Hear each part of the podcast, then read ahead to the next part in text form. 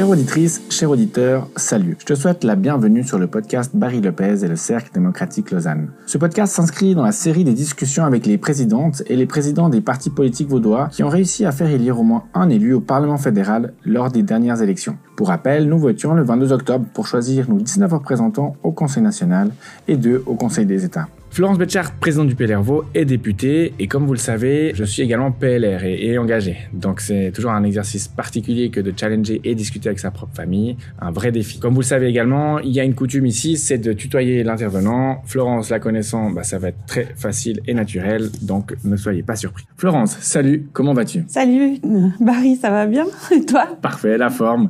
Euh, J'ai un petit programme euh, un petit peu différent à proposer par rapport aux autres intervenants, mais première partie, présentation, euh, surtout te connaître un petit peu. On va ensuite débattre des élections fédérales et du fonctionnement interne du PLR, plus que de politique, qui est normalement la troisième partie parce que évidemment on est du même parti. Et j'invite euh, nos amis auditeurs à écouter les autres podcasts pour avoir plus de sujets politiques, parce qu'évidemment, euh, quand on est d'accord, c'est c'est moins intéressant. Est-ce que ça te convient? Ça va très bien, ouais. Parfait. Alors, je garde la parole avec une petite présentation te concernant. Tu es marié, tu es né à Lausanne en 1974, tu as grandi à Montreux et tu es mère de deux enfants. En 2002, tu as obtenu le brevet d'avocat. En 2011, tu es rentré directement au conseil communal du premier coup. Bravo. À Lausanne. C'est un, c'est, c'est un challenge. J'ai pas réussi, moi.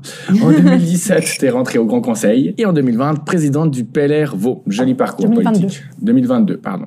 Euh, petite particularité pour une PLR, et, et ça me fait plaisir, tu, tu as travaillé à la Fédération romande des consommateurs comme juriste. Est-ce que c'est pas un problème pour le PLR qu'on ait délaissé un petit peu ces tissus associatifs La FRC, si je peut-être pour ceux qui connaissent pas, défend donc les intérêts des, des consommateurs, et beaucoup de gens considèrent que c'est plutôt euh, à gauche. Et c'est vrai qu'on s'attend pas à voir un PLR euh, là-bas, on les voit plutôt dans des professions libérales, les, euh, de banques, euh, entrepreneurs. Donc pour moi, euh, la question que je vais te poser, c'est est-ce qu'en effet c'est pas un problème pour nous d'avoir laissé ce tissu associatif euh, humain entre guillemets à la gauche, mais de pas s'occuper des questions de locataires, précarité, comme avec la locale. Qu'en penses-tu? Ouais, alors ça, c'est vrai que c'est une bonne question. Et, je pense qu'on a délaissé effectivement beaucoup d'associations dans lesquelles on était très présents. La FRC, à l'époque, euh, c'était des femmes bourgeoises qui avaient créé la FRC, qui n'avaient pas le droit de vote, qui avaient trouvé un moyen euh, d'exprimer euh, certains mécontentements. Et puis, il y avait beaucoup de, femmes libérales dans le paquet, disons, des créatrices de la FRC. Et après, on a un peu laissé effectivement ce genre de cause à la gauche, que, ce que je trouve regrettable, parce que finalement, être consommateur, c'est ni de gauche ni de droite. Je trouve qu'on on, on devrait avoir une vision de la consommation, euh, disons, saine, et, d'avoir certaines règles qui doivent être pour tout le monde dans le marché et qui doivent être justes pour les consommateurs. Et moi, par exemple, un des premiers combats que j'ai menés quand j'étais à l'ASC, c'est le démarchage téléphonique. Et à l'époque, il y avait beaucoup de résistance euh, de la droite parlementaire à Berne. C'était en 2008, 2009. Et ça, je dois avouer que je comprenais pas. Euh, À l'époque, j'étais pas encore active en politique moi-même, mais j'étais déjà, disons, d'obédience plutôt libérale, radicale. Mais je comprenais pas cette opposition à mettre des règles un peu strictes contre le démarchage téléphonique qui embête tout le monde, qui arnaque quand même beaucoup des personnes euh, vulnérables d'un certain âge et qui, euh, disons, n'est pas ce que moi je me représente comme un juste marché, une euh, libre entreprise. Euh, disons, moi je trouve qu'on doit pas défendre les arnaqueurs. quoi. Et, et ça, je comprends pas que la droite ait pas eu à certains moments certains sujets où il y a aussi la question de l'obsolescence programmée. Je pense que c'est un vrai sujet. Je pense qu'on pourrait s'en emparer. Est-ce que tu penses pas que c'est une question de génération peut-être aussi? Bah, je suis pas sûre parce que je, je pense que on a à un certain moment eu aussi un côté un peu dogmatique sur la question de la liberté contractuelle. Les gens ont qu'à dire non, ils sont grands, ils sont majeurs, ils sont vaccinés. Oui, mais en face, on a quand même des sociétés qui sont euh, là pour le coup. Et puis c'est pas du tout la majorité, c'est une minorité, mais on a un certain nombre d'arnaques. Et puis ça, il faut protéger euh, ben, les personnes vulnérables contre ces arnaques. Euh, surtout que ça fait du bien à personne, ça fait pas du bien non plus aux entreprises qui se comportent bien dans le marché. On est d'accord. Quelques mots qui décrivent le PLR, enfin trois mots qui décrivent le PLR pour toi. Bon, bah évidemment qu'il y a la question de la liberté. Je pense que nous, notre vision du monde, c'est qu'on puisse vivre en liberté dans le monde. Après, il y a la question de la responsabilité, c'est de se dire bon, bah on est aussi euh, responsable de sa vie. Et puis après, on parle plutôt de cohésion. On pourrait parler de solidarité, mais cohésion, je trouve que c'est assez juste, c'est de se dire on doit fonctionner ensemble, euh, disons tous les citoyens, et on doit aussi protéger ceux qui en ont besoin. Ce que je disais avant, par exemple sur le démarchage Les plus vulnérables, on doit pouvoir les protéger, on doit pouvoir les aider. Merci. Alors, on va pouvoir commencer à parler des élections. Alors, allons droit au but. Ces élections, elles ont quand même laissé un petit goût amer au PLR. Il y a une perte de siège au Conseil national. On a gardé notre siège au Conseil des États. À ton avis, pourquoi est-ce qu'on a perdu? Je pense qu'il y a plusieurs facteurs qui expliquent euh, cette perte. Euh, premièrement, je pense que les thématiques de, de cette année n'étaient pas des thématiques très euh, porteuses pour le PLR. Quoi, le pouvoir d'achat, euh, les primes d'assurance maladie, l'immigration, c'est tout des sujets où ben et la gauche et l'UDC ont des réponses hyper populistes, mais qui parlent finalement aux citoyens. Et nous, on est toujours dans la nuance dans ce genre de sujet. Et ça, je pense qu'on n'a pas pris bien la mesure de ce sujet-là. Je pense que l'affaire Crédit Suisse, on se rend pas compte aussi, mais en réalité, elle a c'est des traces, en tout cas en Suisse allemande, c'est ce qu'ils disent beaucoup au sein du PLR suisse. Mais je pense qu'on a vu en fait que les sondages euh, tombaient à partir de l'affaire Crédit Suisse. Et puis c'est toute une dynamique finalement, une campagne. Et je pense que le fait que les sondages tombent, qu'il y ait l'affaire Crédit Suisse, tout ça, ça a aussi quand même porté à séquence. Après, je pense que on avait euh, nos cinq sortants qui se représentaient, avec euh, pas mal de luttes internes, je dirais.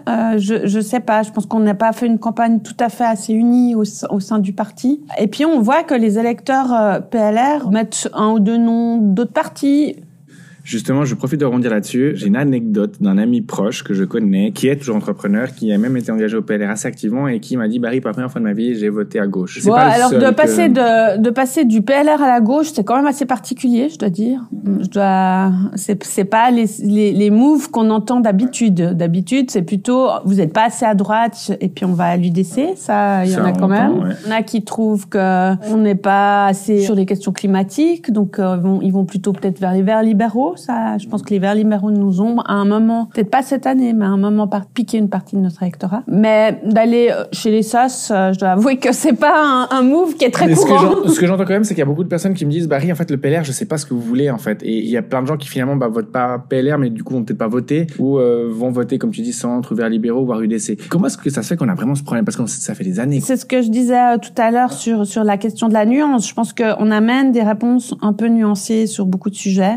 Euh, des réponses qui sont, à mon avis, celles qui sont justes, ah qui, sont, euh, qui sont euh, celles qui, qui peuvent exister et qui sont pas justement dans le populisme, mais qui sont parfois un peu inaudibles. Et ça, c'est vrai qu'on me l'a beaucoup dit pendant la campagne, mais aussi qu'on nous dit ça depuis, depuis un certain nombre d'années. Et je pense qu'on doit vraiment réfléchir à ça sur une ligne claire, sur avoir certaines thématiques que c'est nous qui portons. Alors voilà, notre parti va se pencher là-dessus. Je pense qu'on doit avoir un slogan plus fort aussi que ce qu'on a. Je pense que... C'était quoi le slogan? Cette campagne Alors, c'était celui du PLR suisse, Rendons la Suisse forte. C'est ça, ouais.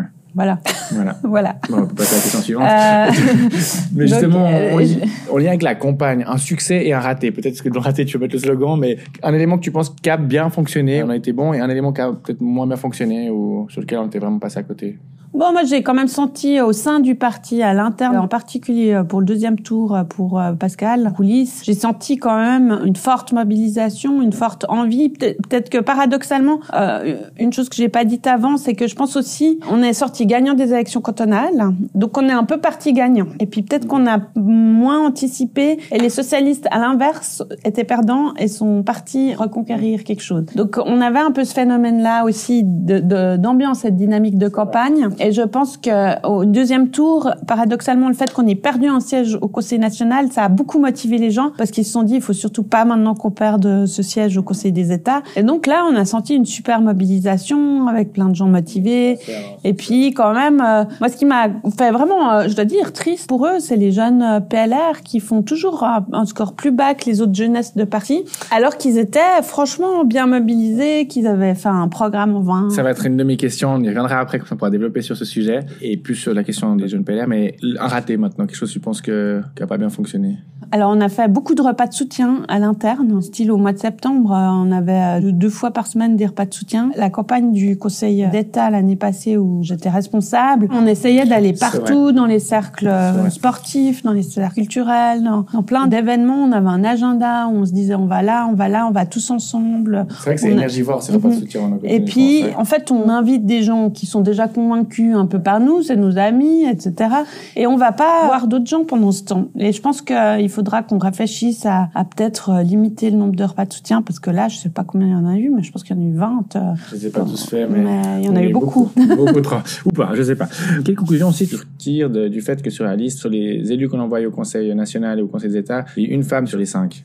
Bon, on n'avait pas beaucoup de femmes sur la première liste. On n'avait que femmes sur 19, euh, euh, qui était pour moi pas assez. Hein. C'est pas manque d'avoir cherché, disons, et, les arrondissements étaient aussi conscients de ça et, cherchaient aussi des femmes. Je sais à quel point c'est difficile que les femmes euh, aient d'un coup ce clic qui dit OK, je me présente, même si j'ai pas beaucoup de chance, même si. Toi, c'est quoi qui t'a convaincu à t'engager?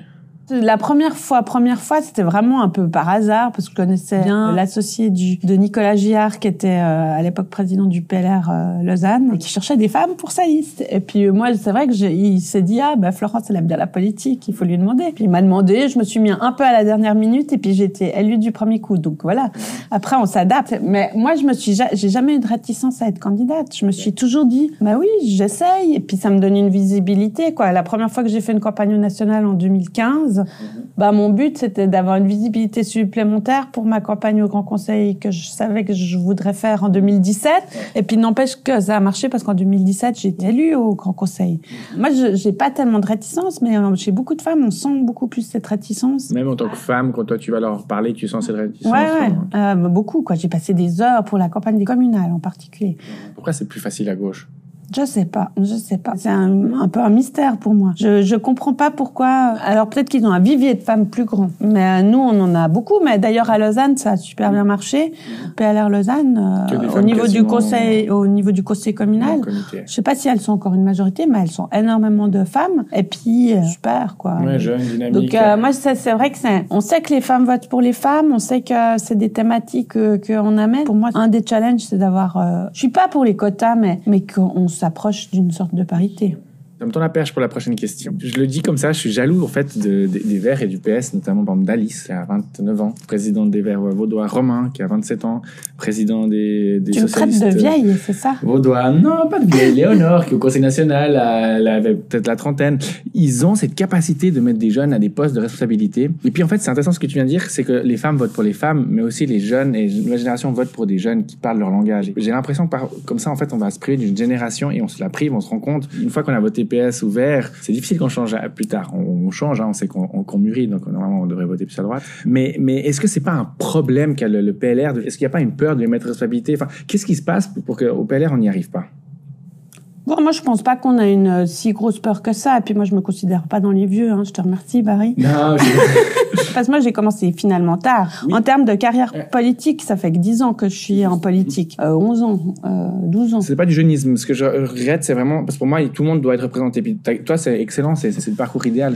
quand on s'engage en politique, à mon avis, l'homme providentiel ou la femme providentielle n'existe pas. Donc, quelqu'un qui reste 40 ans en politique, ça fait pas sens. Mais quand on s'engage, on est là pour un certain temps. Par contre, c'est tellement difficile. Tu as parlé de Nicolas Gillard, quelqu'un qui était brillant. Il s'est aussi retiré de la politique parce qu'il n'y avait pas de place. Et donc, comment peut vraiment le PLR faire changer ça? Enfin, Qu'est-ce qui est engagé comme réflexion là-dessus? Bon, on a essayé de faire changer nos statuts il y a deux ans hein, pour avoir des règles de non-cumul, des règles de, de, nombre de mandats maximum. On n'a pas passé ces, euh, ces statuts au Congrès. Je pense qu'il faudra revenir avec ça. Au niveau du PLR Lausanne, par exemple, on l'a fait. Mhm. Et on voit que, ben justement, effectivement, par exemple, de plus permettre le cumul entre le conseil communal et le grand conseil, ben voilà, ça permet on était euh, quatre euh, députés à, à, cumuler les deux. En nous interdisant finalement d'aller au conseil communal, ça permet à quatre nouveaux d'entrer au niveau du conseil communal. Et puis ces nouveaux, alors euh, pas tous impliquent la même chose, mais il y en a qui sont bien, qui seront des, des, des nouveaux pour la suite, qui se forment pour la suite. Et, et ça, je pense qu'il faut vraiment aller dans une voie où on, limite un peu le nombre de mandats. Et puis, ben aussi que les gens sont un petit peu euh, euh réfléchissent par eux-mêmes. Moi, je dois dire, après dix ans, réfléchissent en groupe, en team. Des fois, j'ai l'impression qu'on est vraiment oui, mais aussi, moi, j'en sais rien. Mais après dix ans au conseil communal, il y avait une certaine lassitude de, du travail que je faisais au conseil communal parce que dix ans, c'est quand même long, quoi, de se retrouver toutes les semaines. Et, et donc, je pense qu'on doit aussi admettre ça qu'au bout d'un moment, on n'a plus la même, euh, la même dynamique la même dynamique, on n'a plus d'idées, on sait plus. Donc on peut se retirer et puis que c'est pas la fin de son monde. Je pense qu'il y a une autre vie à côté de la politique. Ah. Là, c'est juste. Et puis, est-ce que tu penses pas qu'il y a aussi une problématique de perception, par exemple, les jeunes PLR qui lancent une initiative pour l'AVS Enfin, c'est un sujet important, totalement d'accord, vital. Mais est-ce que c'est vraiment une thématique de jeunes? Et est-ce qu'on n'a pas un problème chez les jeunes PLR de, de déjà se trouver grands vieux, enfin des, des, vieux déjà, et de vouloir s'occuper que de ces genres de problèmes, alors qu'on pourrait justement avoir un autre logage, apporter d'autres solutions qui peuvent intéresser justement une nouvelle génération. Quel est ton point de vue? Je pense que sur l'initiative euh, des jeunes, euh, sur l'âge de la retraite, en réalité, on devrait vraiment se mettre derrière tous, et puis on sent certaines réticences. Personnellement, je vais me mettre derrière euh, là-dessus, parce que je pense qu'il y a une augmentation évidente de l'espérance de vie, et puis en, finalement, c'est les jeunes qui payent, c'est les jeunes qui payent pour les vieux, et donc euh, ils doivent aussi se dire, ben voilà, nous, on doit aussi pouvoir avoir une retraite comme l'ont eu. Mais là, c'est un exemple pour illustrer ce fait que j'ai l'impression que souvent les jeunes, on est PLR, on est trop déjà vieux. Pour plaire un peu à nos vieux, on doit traiter ces genre de problématiques. ça, j'ai de la peine à me rendre compte. Je pense que, moi, par exemple, sur les propositions que les jeunes PLR VO ont fait sur euh, la campagne euh, des fédérales, ils ont fait 20 propositions. Je trouvais qu'il y avait des propositions euh, totalement décoiffantes et puis il y avait des trucs où ils étaient très à droite, quoi. Bah voilà, ils s'affirmaient. Mhm. Et je pense, quoi, voilà, j'ai deux enfants ados, dont un qui vient d'avoir 18 ans et qui, je pense, il y a 3-4 ans, aurait, euh, avait une certaine pour les mouvements euh, climatiques. Et en fait, aujourd'hui, avec cette monopensée, cette pensée unique de la gauche, ils en ont un peu marre, quoi, entre les histoires de genre, les histoires de, du climat où c'est toujours des débats qui sont que dans un sens. Euh, donc en fait, on sent que chez certains jeunes, il y a quand même euh, une vision de droite. Après, se dire PLR, c'est pas si facile que ça quand on a 20 ans. Hein. Et c'est un peu, je pense que c'est une question hein, d'image, de, une question d'oser s'affirmer PLR. Et, et je pense qu'on, pour ça, on est un parti, on a plus de peine à oser s'affirmer. pourquoi? De notre parti. Je sais pas. Je pense qu'il y a toujours ce, cet amalgame qui est fait entre le PLR, les banques et l'argent. Alors que je veux dire, on est tous des miliciens. Euh, moi, j'en connais pas tellement au PLR qui sont euh, quoi moins qu'à l'UDC euh, comme donc, euh, ouais, et, donc euh, on n'est pas des gens euh, fortunés. voilà, on est on est des gens normaux, mais qui avons une vision du monde avec nos valeurs. Et puis c'est ça qu'il faut surtout retenir. Il y a deux éléments valeurs justement. Est-ce que nos valeurs, on les a trop financiers ou on est trop parti justement sur ces questions? Parce que les valeurs libérales, c'est pas que les questions de la banque ou de l'entreprise. Il y a aussi ces questions d'idées, de, de, société, de progressisme entre guillemets, de, de je veux dire chacun fait ce qu'il veut avec son corps, chacun vit comme il veut. Est-ce qu'on l'a pas trop laissé justement ça à la gauche qui le fait maintenant de manière dogmatique? Parce qu'au final, les questions de genre, on n'aime pas comment la gauche le traite, mais il y a quand même une vraie problématique et, et, et une, des vraies questions. Et c'est oui, mais je pense qu'on doit. Là, moi, alors je suis à clair. Je pense qu'on a un peu loupé quand même ce virage. Euh, je pense que sur les questions de genre, ok, on peut, euh, on doit soutenir ceux qu'on a besoin, mais on doit pas faire en sorte que les minorités prennent le dessus sur les, sur la majorité. Et, puis même ça, les autres moi, sujets comme la précarité, comme euh, les locataires, enfin, chose, il y a des fois, on, laisse trop de choses à la gauche, mais en fait, on revient à la question de la FRC, hein, encore une fois, de vouloir Ouais, mais je pense qu'on doit aussi affirmer quand même certaines. Euh, quoi, moi, par exemple, les combats de la Sloka, quand je lis leurs trucs, je trouve que c'est vraiment euh, en fait contre-productif. c'est comme la valeur du travail, quoi. Je trouve que aujourd'hui, quand on entend la gauche, on a l'impression que tous les patrons sont des esclavagistes. Et puis, on connaît plein de gens autour de nous qui sont très contents de leur boulot, qui aiment bien aller euh, travailler, qui aiment bien leur patron, où les choses se passent bien. Peut-être qu'on doit aussi affirmer plus certaines valeurs, mais mais ça reste quand même des valeurs, je pense, par exemple, la valeur du travail. De, c'est une valeur libérale. C'est une valeur libérale, la valeur de la, de la formation, etc. Ça, on doit vraiment le mettre en avant. Il y a des causes qui, à mon avis, sont apartisanes, comme justement les consommateurs. Il y a des causes où on tombe vite quand même dans le dogme, et puis on a quand même une vision de la société aussi où l'État ne peut pas tout. Et puis, par exemple, sur les questions sociales et la facture sociale, eh bien, moi, je trouve que dans le canton, on est quand même arrivé à un stade où ça a tellement explosé il n'y a plus de contrôle là-dessus. Euh, juste deux, trois petites questions sur la campagne. Euh, qu'est-ce qui explique, à ton avis, une si grande différence des voix entre Pierre-Yves Maillard et Broulis Alors que Broulis avait bien été élu lorsque Pierre-Yves Maillard et Broulis étaient confrontés au Conseil d'État vaudois. Et ben là, il y a une grosse différence au Conseil des États Comment tu expliques cette différence? Je pense qu'il y a déjà un phénomène, c'est que Maillard, il était déjà à Berne et puis Broulis, il n'y était pas encore. Donc malgré tout, même s'il est très connu, ben il n'a pas cette posture de sortant qui connaît Berne, etc. Et je pense qu'un des trucs, c'est que Maillard, il fait des voix chez nous, alors que Broulis, il en fait peu. La droite a plus tendance à mettre un nom de gauche ou un nom d'un autre parti que à gauche de mettre quelqu'un de droite. Les thématiques du moment, il y a eu un certain nombre d'attaques contre Pascal euh, durant la précédente législature. Depuis, il avait plus eu d'échéance électorale, donc c'était sa première échéance électorale après euh, ces attaques qu'il y avait eu. Donc voilà, il y a quelques facteurs qui expliquent, mais à part ça, il a fait un meilleur score qu'Olivier Français à l'époque. C'est vrai. Mais ce qui est intéressant, c'est que tu as le même constat que Romain Pillou, président du PSO. Hmm, j'ai une dernière petite question concernant vraiment la campagne, après cette autres questions politiques. Tout le monde le sait, j'ai toujours été contre l'alliance avec l'UDC seul. Et je me suis toujours demandé qu'est-ce qu'on avait vraiment à y gagner, d'apparenter nos listes. À ton avis, est-ce qu'on y gagne toujours quelque chose? La question peut se poser. En tout cas, d'après les calculs qu'on a fait, qu'on ait été apparenté avec l'UDC ou non, on aurait perdu notre siège. Hein. Mais là, on parle de mathématiques. là, on parle de mathématiques. Moi, je parle vraiment en question d'image. Je pense que justement, on y perd plus qu'on y gagne en mathématiques. C'est vrai que c'est quelque chose qu'on entend beaucoup. Mais ce qu'il faut quand même se rappeler, c'est que on vote 90% du temps ensemble hein, avec l'UDC.